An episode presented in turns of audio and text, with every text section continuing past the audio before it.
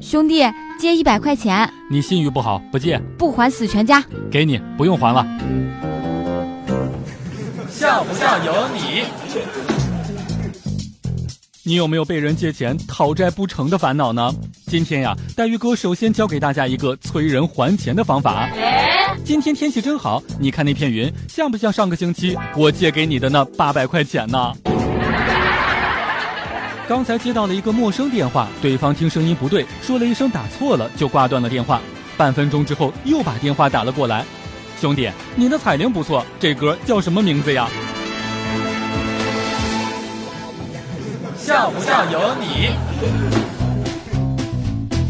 现在接电话呢，基本上就三件事情：一呢是老板打电话吩咐工作；二是家里面打电话催着给家里面打钱；第三就是诈骗和推销电话了。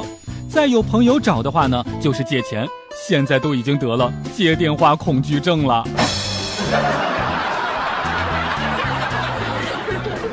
今天上联通的网站上面查电话费，结果查了半天都提示网络错误。正在纳闷的时候，手一抖，点击了充值交费，网页瞬间就弹进去了，那网速连我自己都被吓到了。